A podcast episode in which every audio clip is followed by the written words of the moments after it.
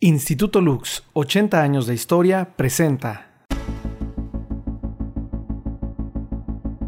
Cuando se habla de innovación educativa, generalmente pensamos en tecnologías de última generación.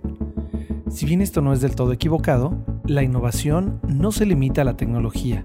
Dentro de las aulas suceden cosas extraordinarias que convierten al proceso de aprendizaje en una aventura, en una invitación para desvelar secretos, en descubrir la magia de aprender cosas nuevas. Viajar a lugares inexplorados con tan solo la imaginación. Eso también es innovación. Las experiencias pedagógicas Lux es un espacio comunitario de transformación educativa, donde se comparten las actividades realizadas durante cada ciclo escolar que ayuden al fortalecimiento de las líneas de formación del colegio. Es un espacio donde queremos construir y fomentar la innovación. Quinta edición de las experiencias pedagógicas Lux. Innovación comunitaria. Capítulo 1. Educación a distancia en primer grado de preescolar. Hola, ¿cómo están? ¿Qué creen? Yo soy Elsa Carlín y trabajo en el Instituto Lux. Ya tengo 19 años trabajando. ¿Y qué creen? Yo ya me había imaginado haber vivido todo tipo de experiencias, pero que nos va sorprendiendo esta situación de la pandemia. Y se llevó a cabo un proyecto padrísimo, que es el proyecto de la nueva modalidad en línea, pero a los niños de tres años. Es más, no habían ni cumplido tres años los niños. Habían tenido como dos años, nueve meses, dos años, diez meses y nos propusieron, a mi compañera Brenda y a mí, dar clases en línea a los niños de esa edad. Pero empezamos a imaginar, a imaginar y dijimos, claro que sí, le entramos.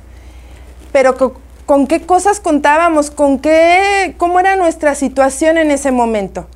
Papás que querían apoyar, sí, tal vez este pues sabían que tenían que estar en el lugar porque los niños en esa edad pues dependen del adulto. Que también teníamos la necesidad de pues que fuera una clase como muy atractiva este, para que los niños pues lograran la atención y pudieran conectarse y lograr como ese encaje, ese, esa conexión y no nada más ver el aparato, sino ver que atrás de ese aparato había una maestra que quería enseñarles algo. Entonces, pues la maestra Brenda y yo nos pusimos manos a la obra. ¿Con qué contamos? Pues con nuestras ganas, con nuestras energías, agarramos todas las herramientas que teníamos, como títeres, sabemos bailar, bailar, cantar. Eso lo hacemos en presencial, pero eso teníamos que lograrlo también en una computadora. Yo por mi experiencia de mis hijos, que yo veía que si les gustaba de niños ver los programas de televisión, yo dije, pues, ¿cómo le vamos a hacer para que ese mismo, pues, programa la maestra lo lleve a cabo? Entonces, pues nos, nos, apoyamos en un títere. Yo, por ejemplo, tengo un pato que es muy vaciado y es el que interactúa al inicio con los niños. Y de esa forma logré la conexión.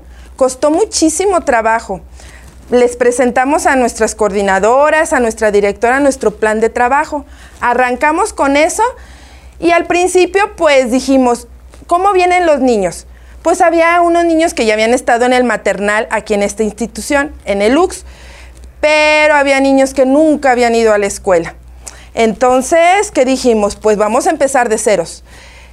Hicimos videos, videos de instalaciones, videos donde nosotros participáramos dentro de las instalaciones y cada una de las áreas las fuimos presentando. Eso logró que los niños se fueran emocionando para que si en algún momento regresáramos de forma presencial, pues sabían a dónde iban a ir.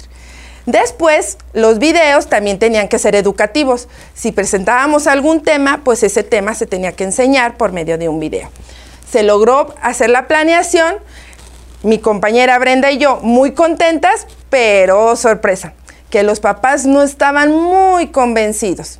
Y otra vez como a reestructurar sobre todo los horarios, porque los papás decían que lograban muy poco el tiempo de atención o sus actividades eran muy rápido, terminaban muy rápido y dijimos, pues bueno, ajustar. Lo compartimos obviamente con la directora, con nuestras coordinadoras y se ajustó el tiempo. Al ajustarse el tiempo, todas las clases especiales y nuestra conexión con los niños en la mañana era mejor porque estaban como más despiertos, su atención era mejor. Y ya las clases autónomas, a qué se refiere las autónomas, donde el niño ya realiza su actividad por él mismo, claro, por la edad, con la ayuda de un adulto. Pero eso logró modificar el plan. La verdad, la maestra Brenda y yo ya veíamos como que íbamos avanzando pero ahora llega el momento de saber cómo vamos a evaluar, cómo vamos a tener esa cercanía con ese niño. Se modificó también esa semana de evaluación eh, por equipos, dijimos por equipos de cinco niños. La atención era mejor, podíamos observar, eh, hacer nuestras anotaciones y ya de manera individual, pues poderles hacer algún comentario.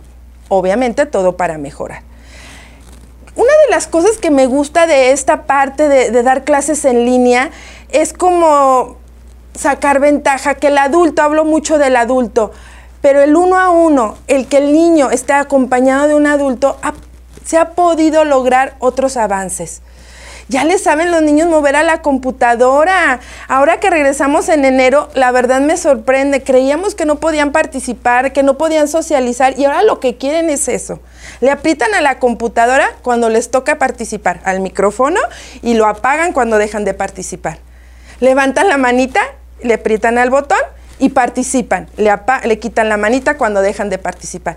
Creo que ha habido muchos logros y eso nos ha dado una satisfacción pues aparte de todo el preescolar, a mi compañera Brenda, pero seguimos trabajando. ¿En qué seguimos trabajando? En que ese interés por el, por la, por el aprendizaje siga siendo mejor.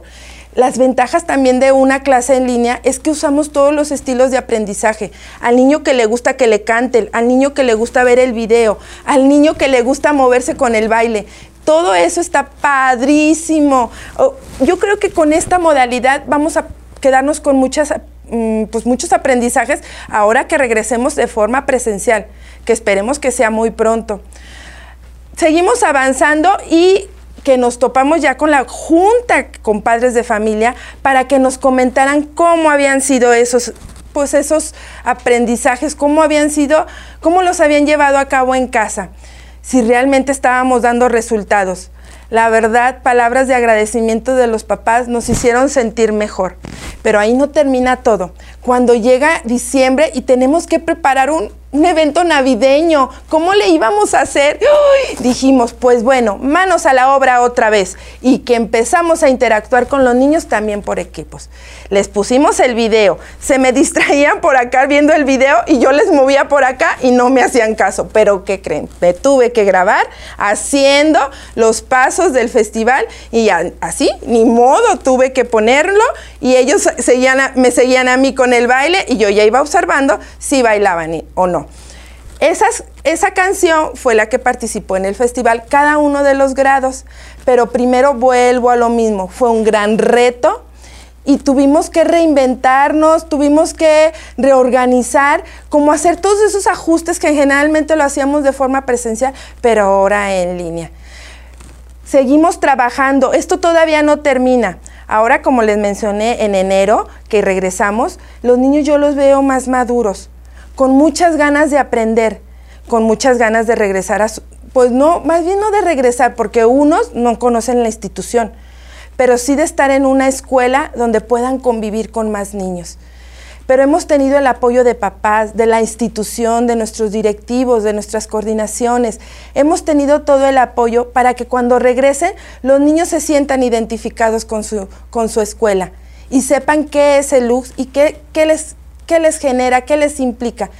Yo estoy muy contenta, como les comenté, tengo muchos años en este medio, como maestra que sabes haber vivido todo y cuál fue la sorpresa, el gran reto de mi vida dar clases en línea y poder lograr que los niños se conectaran. La verdad estoy muy contenta y espero seguir transmitiendo a todos los niños porque las emociones también se pueden transmitir por medio de un aparato. Y en ese caso la computadora Hay niños que te dicen, te quiero maestra, te extraño. Y tú dices, ¿cómo a través de una computadora lo puedes lograr? Pues sí, yo la verdad no tengo palabras para expresar esa felicidad y ese agradecimiento a los niños y lo que estoy viviendo a través de, ese aparato y de esa computadora, que espero que pronto, en, en verdad, que pronto regresemos de forma presencial para realmente sentir esa emoción en vivo. Gracias a todos y gracias por su atención y su, ahora sí que por su empatía. Gracias.